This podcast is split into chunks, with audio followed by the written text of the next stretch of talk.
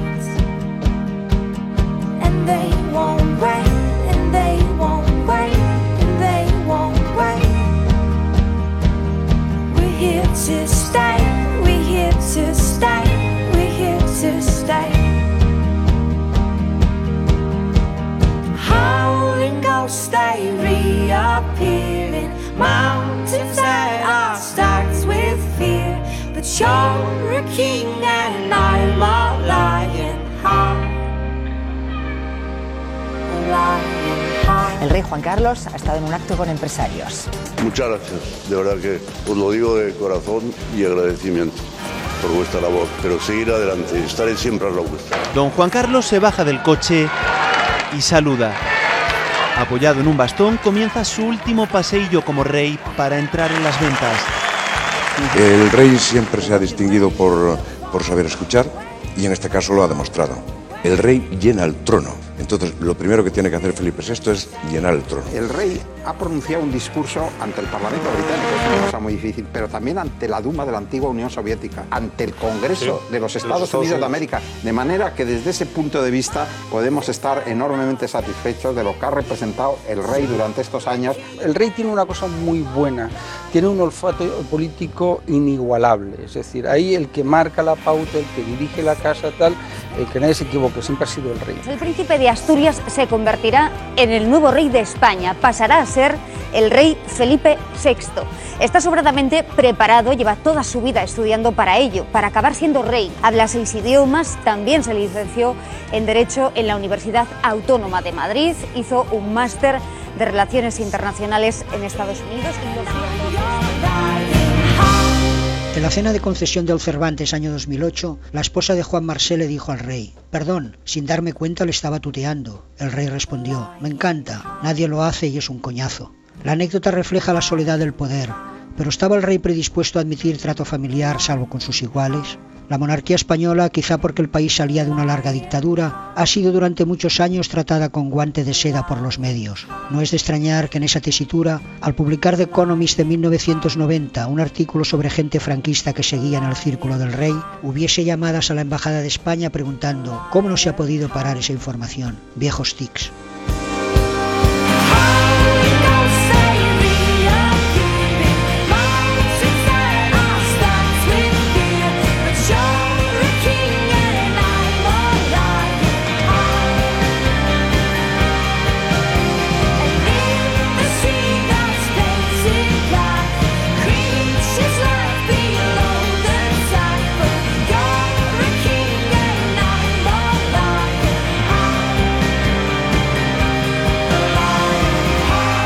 Periodismo y monarquía, sobre ese guante de seda con el que a veces han tratado los medios de comunicación a la monarquía en España. Hablamos esta mañana con un grupo de periodistas, muy buenos periodistas, entre ellos están eh, José Martí Gómez y Gervasio Sánchez. ¿Cómo estáis? Hola, buenos días. Eh, acabamos de escuchar un resumen de los elogios que recibía el rey don Juan Carlos en los últimos días, eh, cómo han sido las portadas que han narrado su abdicación y el tratamiento informativo de este relevo. Y la verdad es que cuesta mucho encontrar algo negativo en lo que hemos escuchado. Eh, José, te pregunto a ti primero, ¿estamos ante una monarquía perfecta acaso? No, yo no creo que haya nada perfecto, ni monarquías ni repúblicas. Todo es susceptible de un análisis. A mí me parece que la monarquía, insisto en eso, lo que he dicho, de que hay un exceso de aguante de seda siempre por parte de los medios de comunicación. Y últimamente se han disparado algunas andanadas con, contra el rey, pero unas andanadas también muy relativas.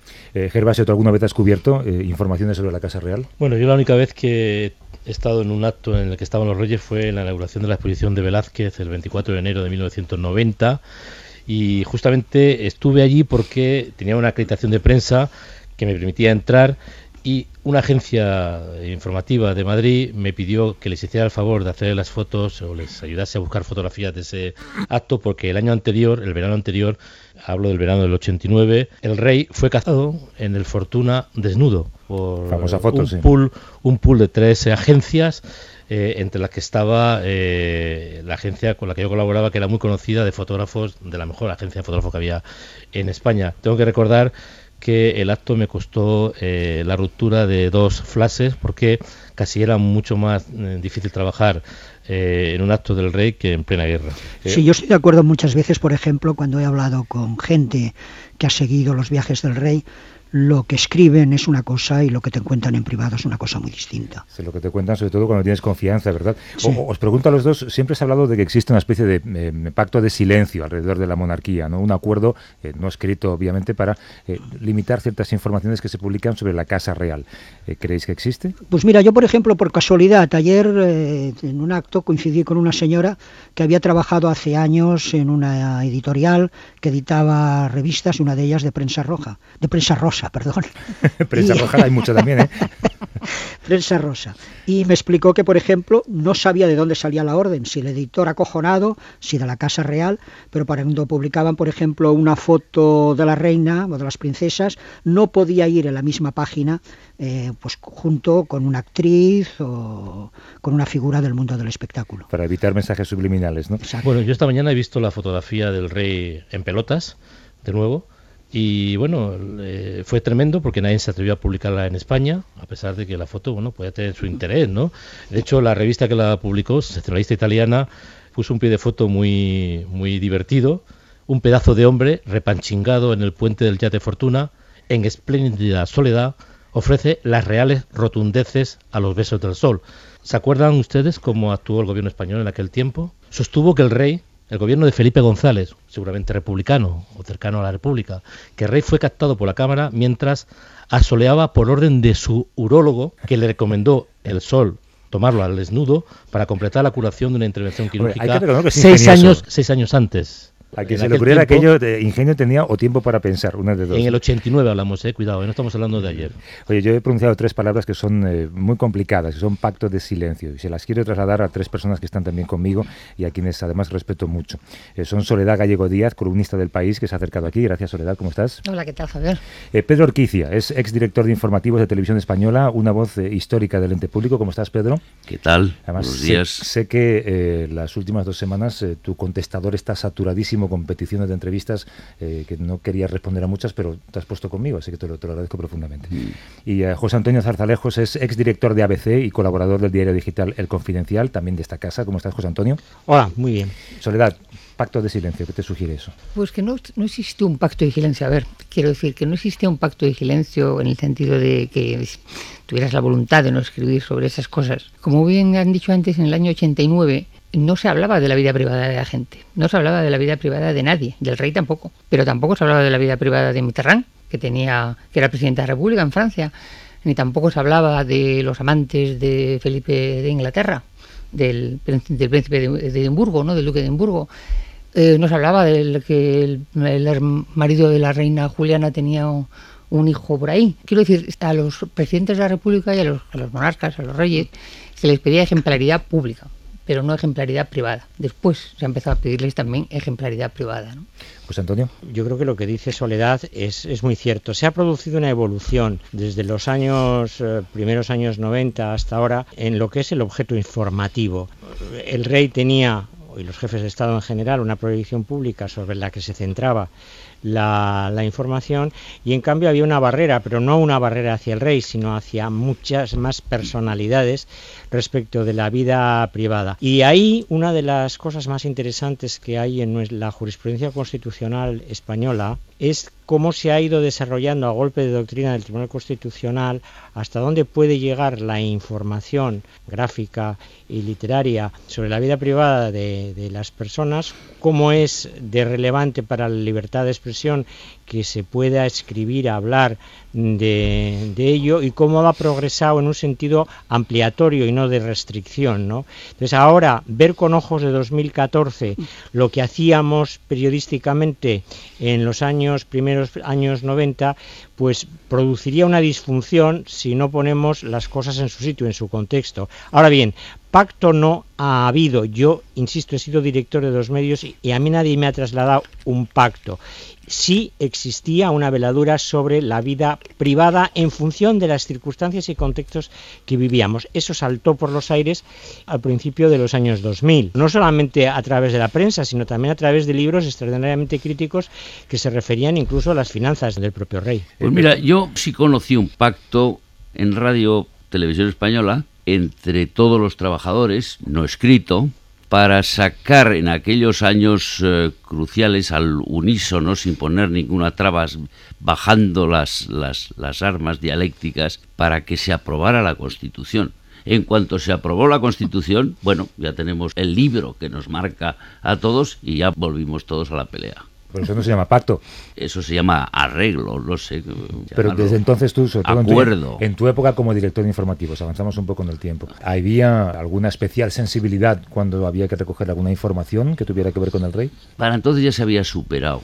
Yo recuerdo, incluso cuando se casaron en Atenas, hubo un silencio informativo prácticamente absoluto, se dio una pequeña, una pequeña nota. Y hubo una persona que era un productor de gran éxito en un momento determinado en aquella época que se llamaba Samuel Bronston, que no sé si como regalo de boda o no me acuerdo bien por qué, rodó en color panorámica, eh, en fin, con los técnicas... Los recursos de los spaghetti western, ¿no?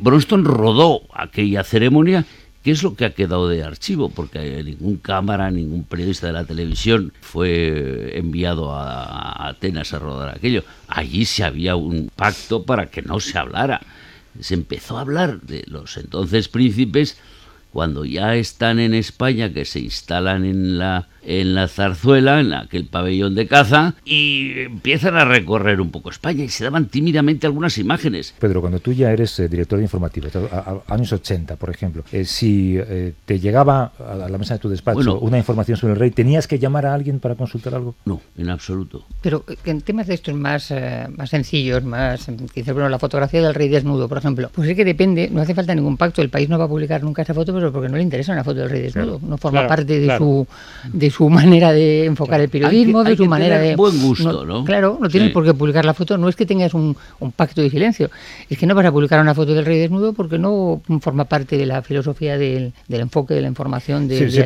país. otra cosa son las cuentas privadas del rey. Eso, es otra cosa. Sí, pero las cuentas privadas del rey y, otras cuestiones que se han hablado de su patrimonio, eh, al menos en lo que yo he sabido, yo nunca he tenido ninguna información rigurosa que permitiese una historia veraz al respecto. Rumores, sí. ¿Pero hiciste un esfuerzo como director del periódico para indagar en ese sentido? Bueno, eh, todo el esfuerzo que se podía hacer, es decir, llamar, cuando tienes esos rumores, llamabas a la casa del rey. Nunca tuviste ninguno. pero por ahí, pero por ahí empezabas. Una cosa importante, es en ese momento, cuando yo me refería a la foto del 89, no es tanto porque fue una foto de un desnudo, es que las tres agencias se les retiró la acreditación ante la Casa Real. Y si cualquier otro diario hubiera publicado esas, esas imágenes, seguramente hubiera habido un, un buen lío en este país. No, es verdad que había eh, digamos, un pacto de silencio, pero había advertencias claras de que no se podía pasar la línea, eso estaba claro, y eso nadie lo puede negar. ¿no? Ha pronunciado José Antonio las palabras contexto histórico. Esta es una charla sobre eh, periodismo y monarquía, y queremos sumar también eh, la voz, el conocimiento siempre respetable de un historiador que nos ayuda muchas veces en este programa a, poner en perspectiva todo lo que ocurre. ¿no? Es Josep Fontana. ¿Qué tal, Josep? Bien, tirando. tirando, bueno, que no es poco, ¿eh? Los medios de comunicación escriben a, a diario, con esta narrativa de la actualidad, la historia de un país. Antes hemos visto una narrativa que es eh, quizá excesivamente solemne en la manera de describir algunas cosas. ¿no? Si repasamos la información que se ha publicado en España sobre la familia real, ¿tú crees que ese es un relato al que le faltan fascículos? Bueno, en la actualidad a mí me parece que se confunde todo. Parece que se confunde que hay cuatro Juan Carlos distintos. Hay el anterior a 1975, del que apenas se habla. Hay el del 75 al 78-79, que es el que tiene realmente una función política importante, asociado a Suárez, evidentemente. Hay el del 79-81, del que nos falta mucho por saber lo que realmente hizo. Y después hay treinta y pico de años de reinado, pues sin significación política, porque en realidad está reducido a una función Como tiene que ser, claro. representativa. No más, nada más que recordar que cuando Jeb Bush, el hermano del presidente norteamericano, viene a España, trata a Aznar de presidente de la República. No se le ocurre que tenga a nadie, a nadie por encima de él. Y realmente es que no tiene a nadie por encima de él políticamente.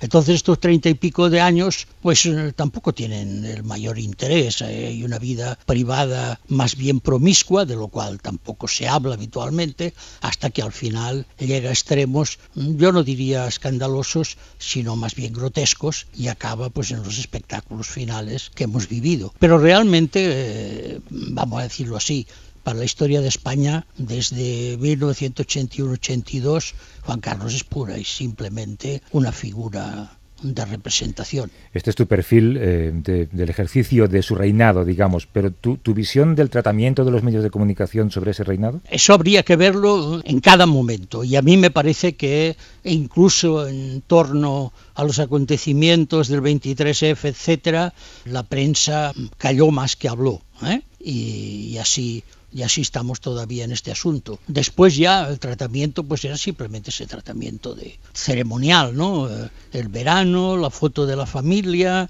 el rey navegando, etcétera, etcétera y callar las cosas incómodas, evidentemente. Pero a mí me parece que eso ya, a partir de ese momento, tiene, tiene poco interés. La función de un rey constitucional, pues es una función puramente decorativa y eso ha sido en los últimos treinta y pico de años Juan Carlos. ¿Y el hijo? Hombre, cabe esperar que no va a dar alguno de los espectáculos grotescos que recordamos y que va a tener mucha menos chismografía, pero políticamente qué cambio representa. Políticamente aquí, eh, eh, en los últimos momentos del reinado de Juan Carlos, eh, mandaba Rajoy y en los primeros de Felipe VI va a mandar Rajoy y no va a haber ningún cambio. ¿Y tú ves claro el relato de la abdicación? ¿No te crees que No, falta- ahí me parece que hay muchas cosas que no nos han contado, pero, pero bueno, tampoco es tan importante.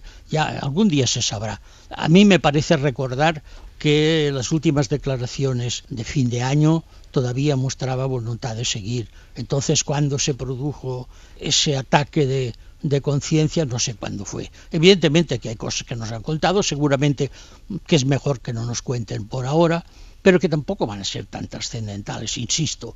Ahí, eh, a fines del año pasado estaba el señor Rajoy con el PP y a fines de este año estará el señor Rajoy con el PP haciendo la misma política.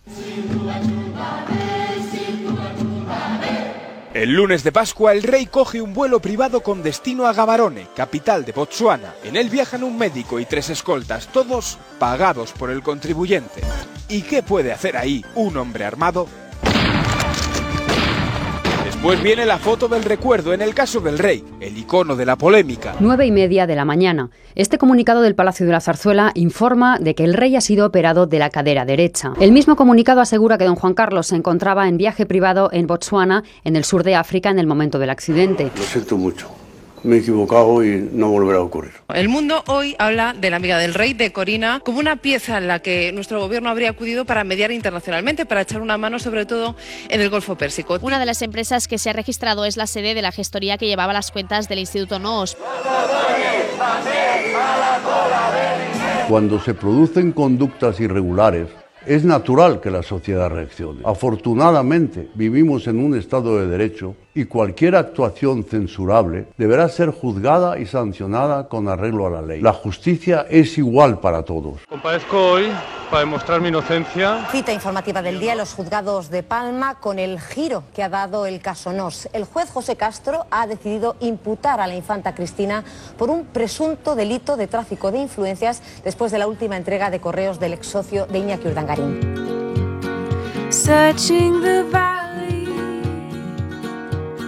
your secrets untold. The mountains are children to someone so old. A king without kingdom or throne, digging the mud and the stone. All men have left here. ¿Tú crees, Soledad, que hubo un momento en el que se levantó el telón y se podían contar cosas que antes no se contaban? Sí, pero mm, te digo, una parte sobre todo relacionadas con la vida privada, desde luego que sí. Yo creo que, ¿te acuerdas? Yo creo que incluso la diferencia enorme entre el padre y el hijo. El príncipe Felipe, cuando era casi un crío, le pincharon una conversación, ¿os acordáis? Con Gigi Howard, porque era su novia de entonces en Estados Unidos. Entonces, entonces hubo, o sea, en aquella época ya, ya empezó, ya sabes, ya se empezó a levantar el, el, fueron periodistas españoles los que hicieron eso, ¿eh? de una revista del corazón. Sí, sí, Arriaz. O sea que, no me acuerdo cómo se llama. Pero bueno, la cosa es que la vida privada de, de los personajes públicos pasó a ser también objeto de interés por parte de un determinado tipo de prensa y un determinado tipo de televisión y eso ha sido irremediable, ¿no? Yo coincido mucho con absolutamente con lo que dice Soledad. Yo creo que todo este aspecto lo dinamita el, el Diana Gate. Cuando Diana sale en una Diana entrevista en la, BBC, en la BBC dice fui adúltera, a partir de ese momento todo se dispara y Soledad, que ha estado muchos años en Londres, Sí. sabe tan bien como yo que allí hay dos tipos de periodismo, el periodismo popular y el periodismo serio. El sábana, que Pero se están muy bien diferenciados, ¿eh? Y el lector muy lo sabe. diferenciados. Y aquí el problema está en que es- al no haber esa prensa popular o esos medios populares, los diarios teóricamente serios asumen con un poco de vergüenza, pero lo asumen el papel de, de prensa popular. Hombre, yo creo que también eh, es el- la propia evolución de la sociedad española. Es decir, los medios eh, hace 23 años había un monopolio, por ejemplo, en la televisión y ahora hay, pues, eh, ¿qué os voy a contar? Con lo cual, esa misma apertura de, de- de posibilidades de contraste, de informaciones, de, de ca- cadenas que te informan, hacen que busquen, si no eso que hay en Gran Bretaña, pero de alguna manera en España también ha surgido ese, Claro. ese fenómeno, Pero, tanto eh, en las televisiones como en los medios eh, impresos. ¿eh? Yo quisiera decir o apuntar un dato que me parece muy relevante. En dos años, poco más de dos años, de abril de 2012, viaje del rey a Botsuana, a junio de 2014, abdicación del rey, han mediado veintitantos meses. Y yo mantengo un criterio que puede estar equivocado. Yo lo escribí en, en el mes de febrero del año 2013, escribí el, el rey ah, baraja la abdicación. Pero yo creo que hay un momento en el que el rey don Juan Carlos entra en barrena. Es decir, se ponen las bases de lo que fue la decisión del 2 de junio. Fue el 18 de abril de 2012 cuando en un pasillo lóbrego, en una emisión muy desafortunada, desde el punto de vista estético, él pide perdón. Pide perdón con una cara compungida, como de un hombre cogido en un renuncio, atrapado en un renuncio. Y a partir de ahí, mediando además el llamado caso Nos, que no deja de ser sino las actividades presuntamente delictivas de su yerno y veremos a ver si también de su hija menor, el rey entra en un plano inclinado que aunque afecta ya no afecta solo a la vida privada, también a aspectos de relación de la familia real con otras instancias y el rey ya entra en un declive imparable y la abdicación no deja de ser el resultado de esa inclinación imparable, ese tobogán que cae en el contexto de una salud quebrantada. Es decir, cuando se informa sobre su vida privada y aspectos no privados que tienen que ver con su entorno, incluso de relevancia penal, el rey no puede vencer esa inercia y se produce en poco más de 24 meses, en 26, 27 meses, se produce su abdicación. Y a mí me parece que eso es una muestra de que la sociedad, a través de los medios de comunicación, hace un ejercicio también de músculo Pero, frente a una Antonio, institución.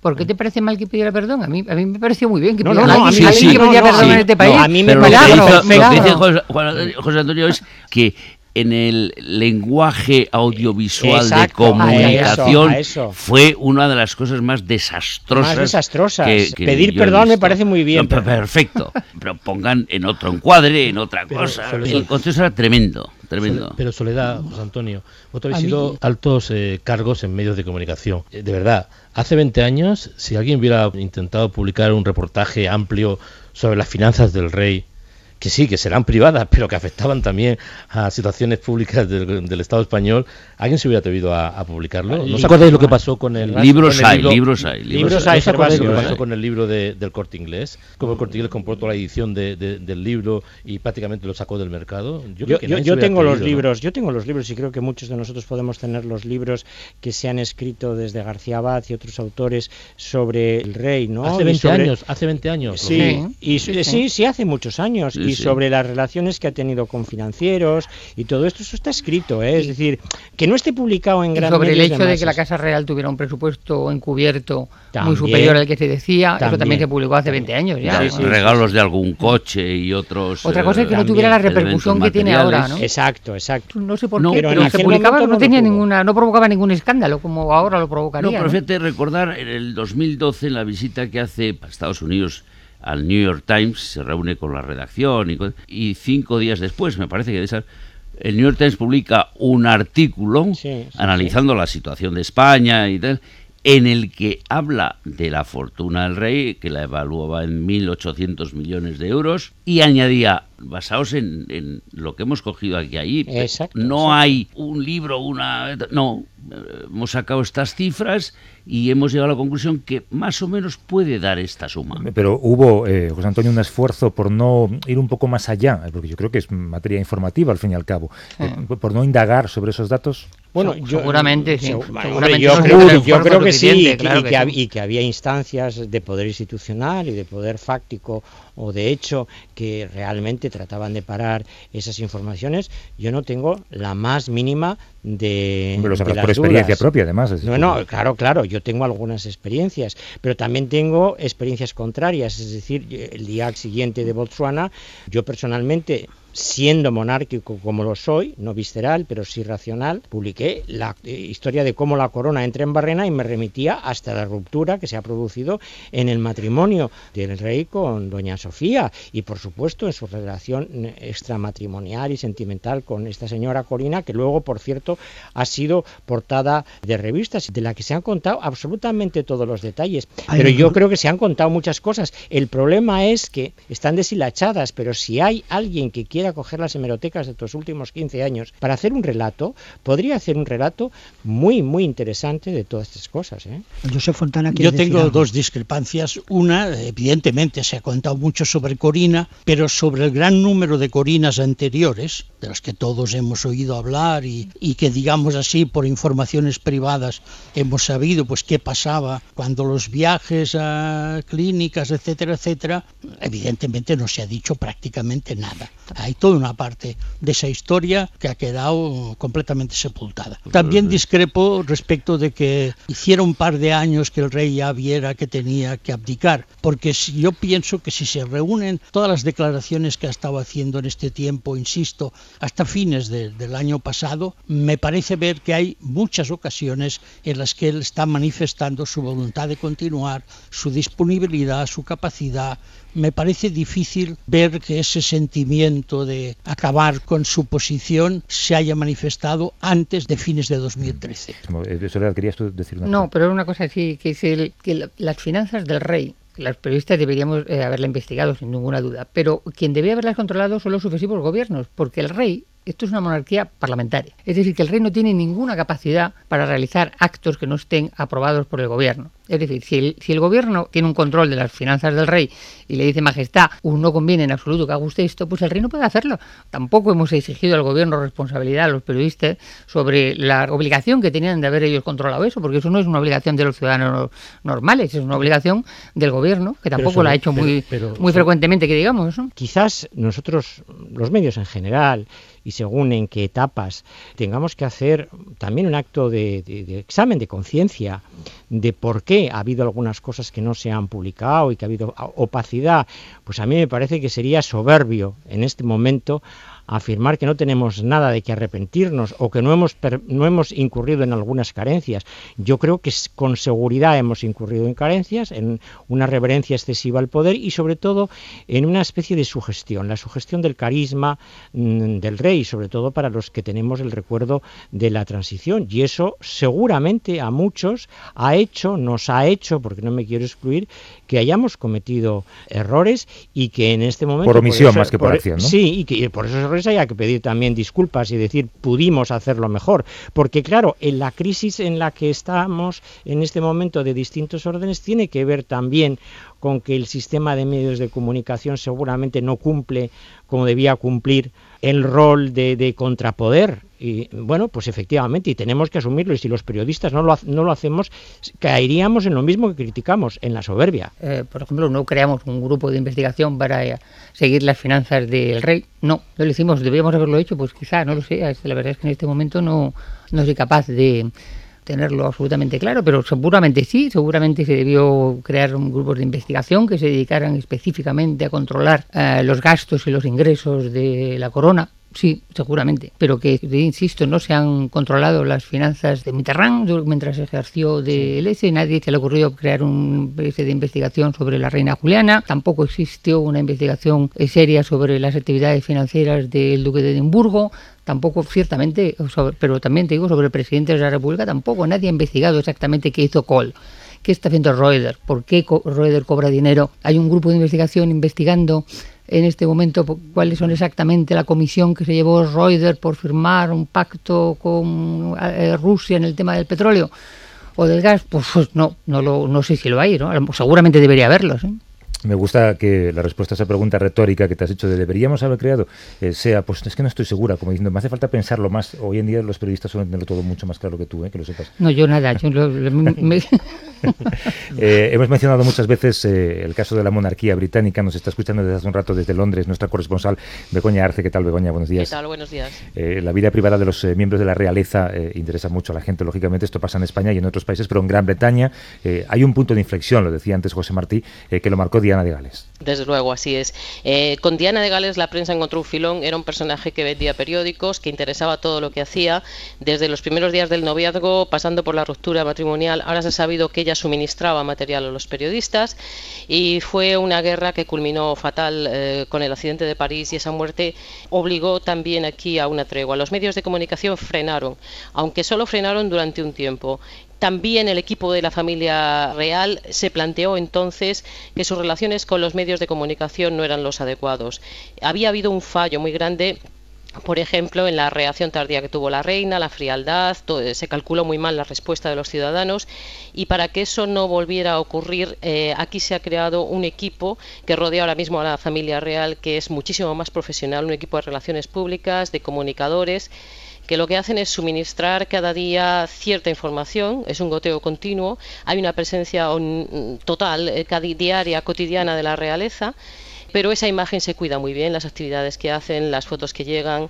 Hay un factor muy grande de autocensura también en los, en los medios de comunicación británicos, porque ellos saben que si sobrepasan los límites, unos límites que no están escritos, pero que se conocen, pues van a estar vetados, no van a recibir más material.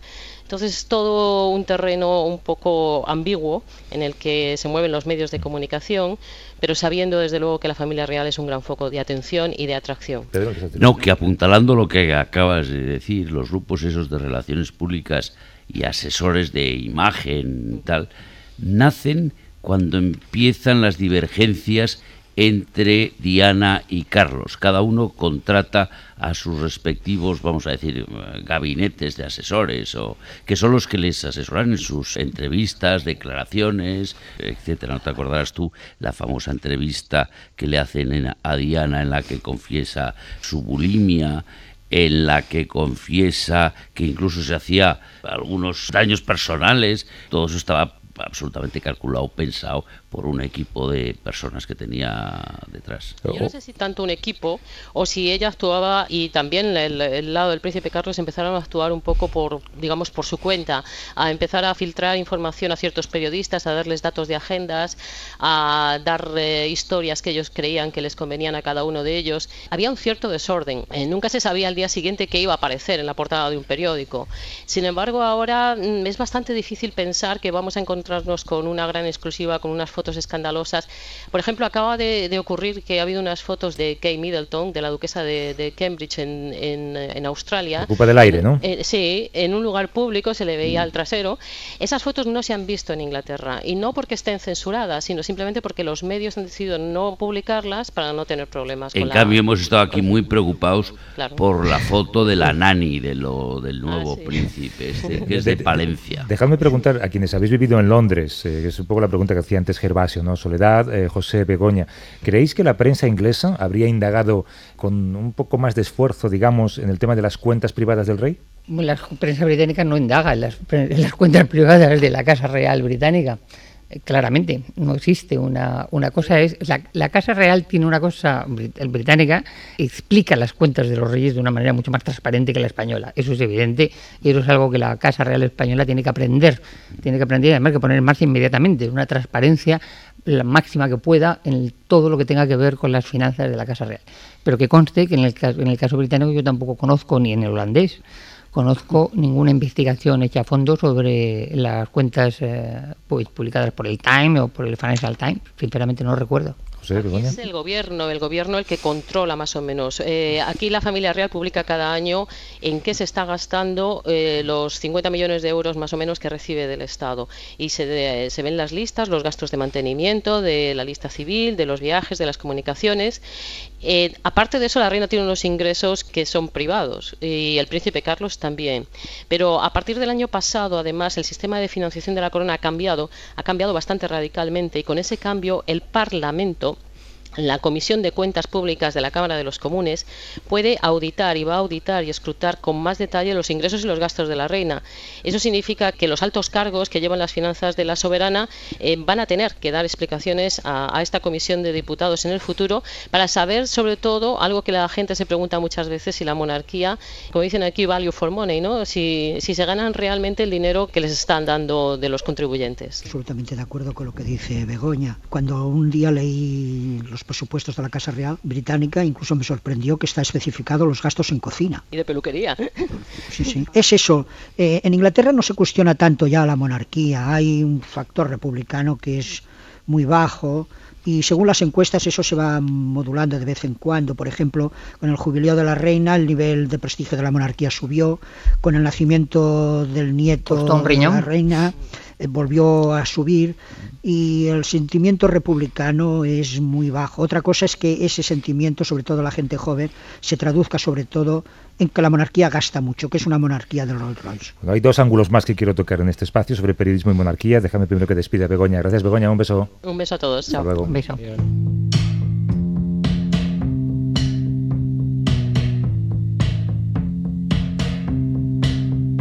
It's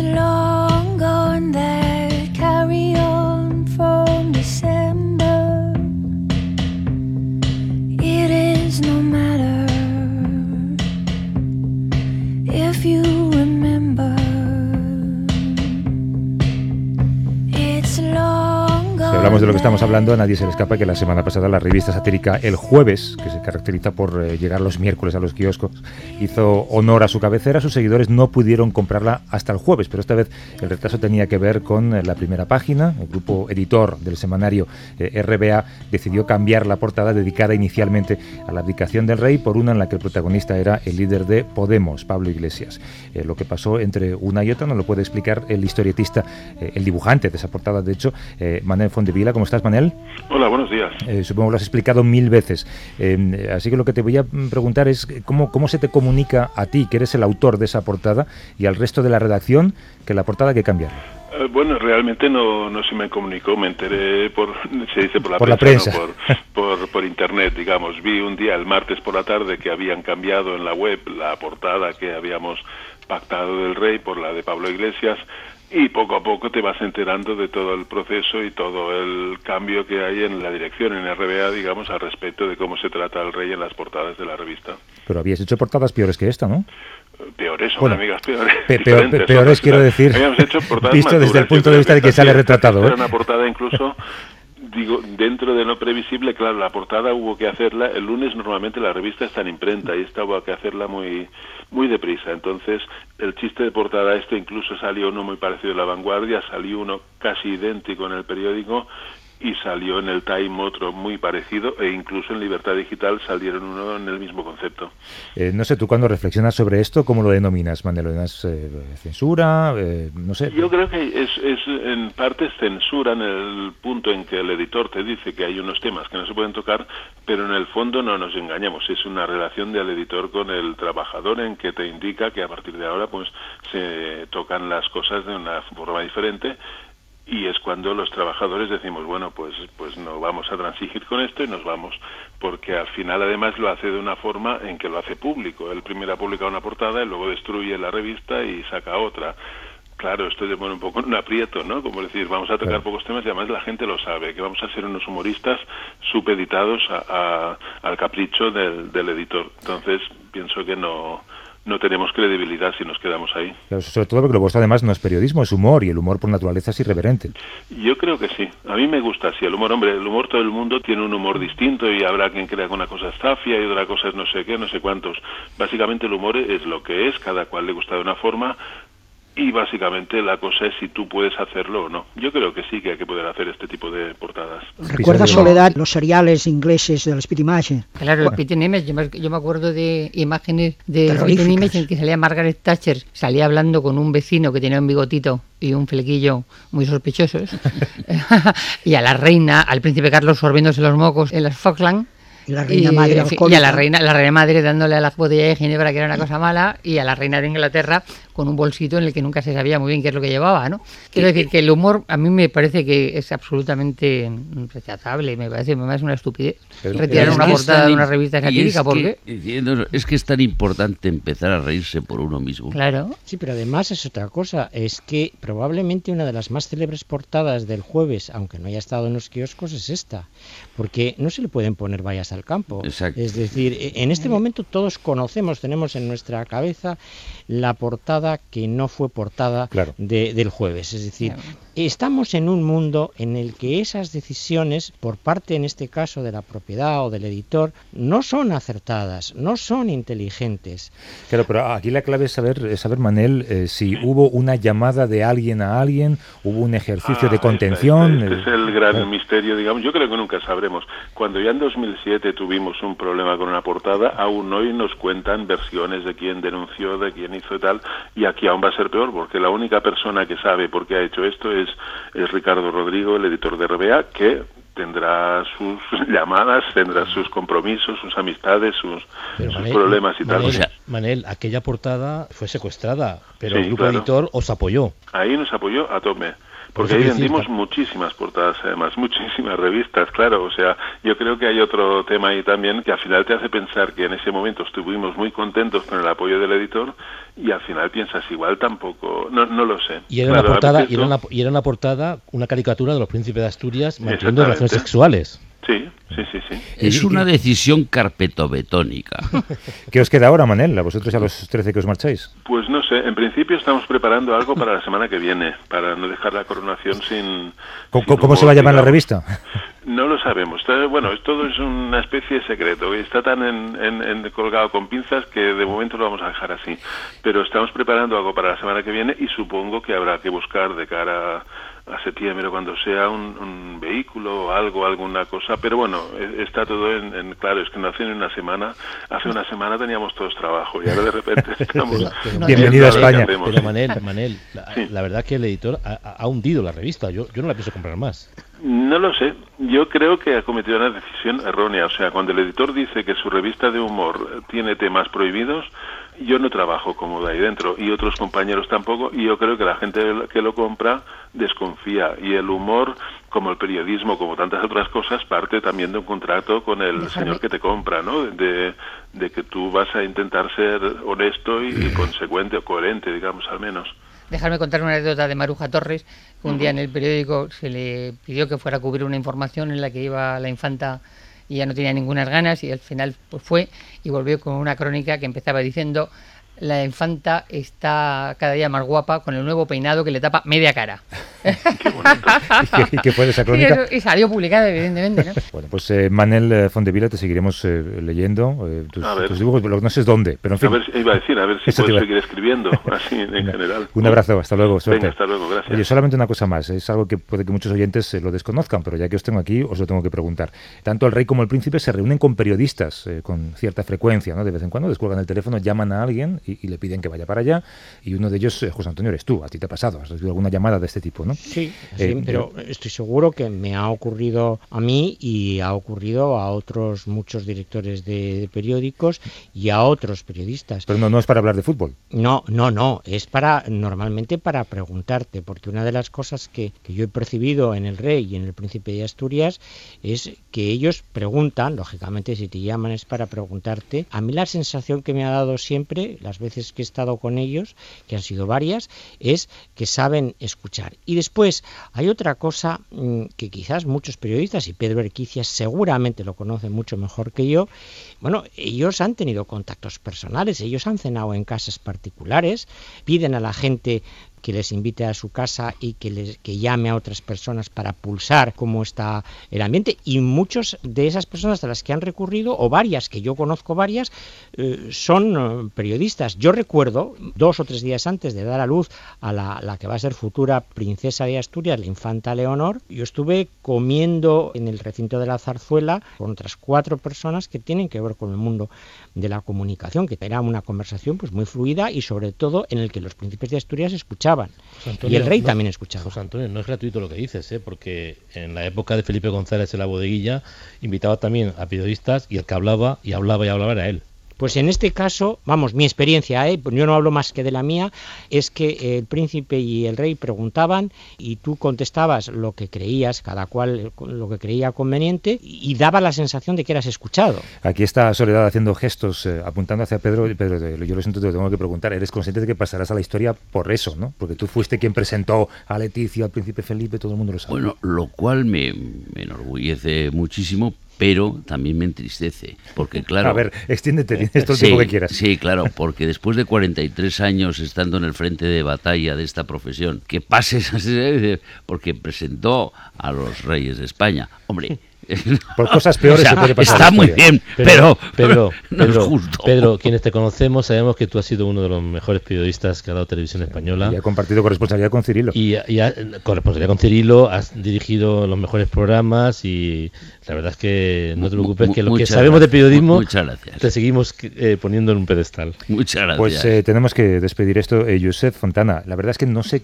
me deberías ayudar, no sé qué conclusiones sacar de todo lo que he escuchado. Bueno, hay para pensar eh, un buen rato acerca de la monarquía, acerca de la prensa, acerca de cómo cambian los tiempos. Bueno, iré pensando lo que he aprendido. Pues yo te En vuelvo a este- llamar y cuando decidas qué piensas me lo cuentas. Un abrazo fuerte, Josep. Muchas gracias. Y eh, Pedro Orquicia, José Antonio Zarzalejos, Soledad Gallego Díaz, eh, José Martí Gómez y Gervasio Sánchez, eh, os agradezco mucho que hayáis venido y que habéis- hayáis hablado. Un abrazo a todos. Muchas gracias. Muchas gracias.